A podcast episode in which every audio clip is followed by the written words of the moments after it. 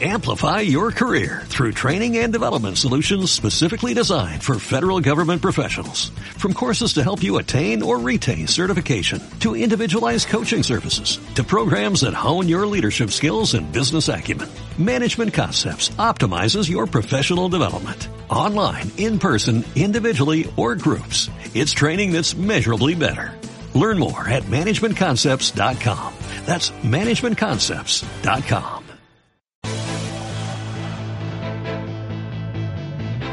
Capital Intereconomía. Pablo García. Pablo, ¿qué tal? Buenos días. Hola, buenos días, Susana. Pablo García es director de mercados de Alfa Value. Em, ¿Preocupado por lo de Irán y Estados Unidos? Eh, ¿Más preocupado por lo de Argentina? Eh, el mercado parece que aguanta, ¿no? Bueno, son dos focos de, atención, por supuesto, que no son nuevos y que el caso de, Trump eh, ya lo conocíamos desde hace meses. Lo que pasa que parece que necesitamos tener la confirmación exacta, pero si uno mira el tuit de Trump, la verdad es que estaba bastante mascado. Eh, sobre todo centrar en las compañías que tienen exposición. En el caso europeo para Irán, pues tenemos a Airbus, a Total o a Renault que tienen contratos en curso eh, en estos momentos con Irán. Incluso la Unión Europea lo que ha pedido a la administración norteamericana es que no castigue a las empresas europeas con intereses a Irán, algo que personalmente dudo, dudo mucho, sobre todo conociendo un poco el perfil de Trump. Y en el caso argentino, verdad que no nos es nuevo, eh, y la exposición hoy en divacons.es insistíamos en nuestro diario de mercados qué compañías españolas tienen más exposición, pero ya básicamente lo sabemos, ¿no? Eh, Telefónica que factura 3.500 millones de euros en el país, Vía que tiene casi el 17% de su facturación en Argentina, BBVA con el 6%, Prosegur, que tiene el 23% de su beneficio. Es decir, hay una serie de compañías que sabemos que tienen exposición en Argentina y que la situación, ya lo ha comentado Macri, pues es eh, delicada a nivel, a nivel financiero.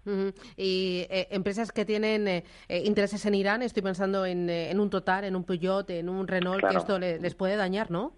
Por supuesto, o sea, pero insisto que no es nuevo, que estas compañías, yo hablaba con el director financiero total, ellos lo saben, son conscientes y lo único que piden es que haya un poco de, acuerdo y, de, y de visibilidad.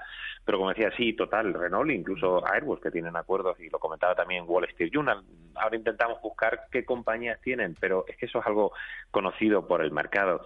Y en cierta medida eh, limitado, porque vamos al caso de Total, es verdad que puede tener algo negativo por su impacto en Irán, pero las subidas del precio del crudo, si las tensiones con Irán van más allá, tiene un efecto mucho más que compensador sobre la cuenta de resultados de la propia petrolera. ¿no? Entonces, bueno, eh, el efecto en sí, compañía por compañía, es relativamente, relativamente limitado, pero las tensiones geopolíticas nunca son positivas y, los resultados eh, a, la postre son muy complicados de, dirimir. Oye, ¿y la firmeza del dólar cómo está afectando a las bolsas, a los mercados?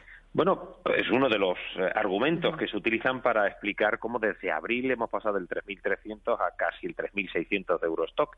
Eh, yo insistía en antena eh, cómo el efecto de la fortaleza del euro había o iba a penalizar los resultados del primer trimestre, pero que al fin y al cabo en, en, eh, divisas tan macheadas y por la teoría de poder de, paridad de los tipos de cambio no debía haber grandes eh, dificultades porque al final se machea con otro, con otro trimestre. Aquí lo tenemos, el euro dólar está a 1.1825, ¿qué va a pasar? Que el segundo trimestre, esa debilidad del euro va a ser positiva para compensar lo que estamos viendo ahora en el primer trimestre. Al final los analistas miramos los crecimientos orgánicos mm. y estos, Susana, están siendo bastante alentadores en prácticamente mm. todos los eh, o casi todos los sectores, los cíclicos. Hemos visto el sector lujo espectacular, hemos visto incluso una cierta recuperación de algunos de los, de los sectores más afectados, como el sector bancario, pero eh, la verdad es que eh, la curva de tipos se ha dado otra vez la vuelta y tenemos al punto todavía en 0,57. Pero en su conjunto, eh, crecimientos de en torno al 8,5 son previstos para el 2018, cuando hemos tenido un más 23,5 en 2017. Mm, la lectura en general es positiva. a pesar de todo, eh, los mercados aguantan. Lo están aguantando, incluso a pesar de... Tenemos una inflación que ya nos comentó Draghi. Eh, que, no es muy potente, pero bueno, siguen estando ahí apoyando. Tenemos un crecimiento sólido en Estados Unidos y en Europa no está del todo mal. Los datos macro, a pesar de datos que, están muy arriba, se han mantenido a, pesar de, algunas sorpresas negativas. Eh, y lo que nosotros miramos en, en Alfa Value y en Divacons es el, el bottom up, es decir, qué nos dicen las cuentas de resultados de las compañías. Es decir, todo esto de la macro está muy bien, pero vamos a ver, las compañías ganan dinero, las compañías se van a ver fortalecidas por el entorno macro, micro y apoyo de los bancos centrales, y la realidad es que sí, que estamos teniendo, aunque parezca un poco extraño, pero los mejores set de resultados de los últimos 10 años y sobre todo los más visibles, a pesar de Argentina, a pesar de, de, de Irán. Muy bien. Pablo, eh, vamos a ver cómo se da el día. Gracias, un abrazo. Adiós. Chao, chao.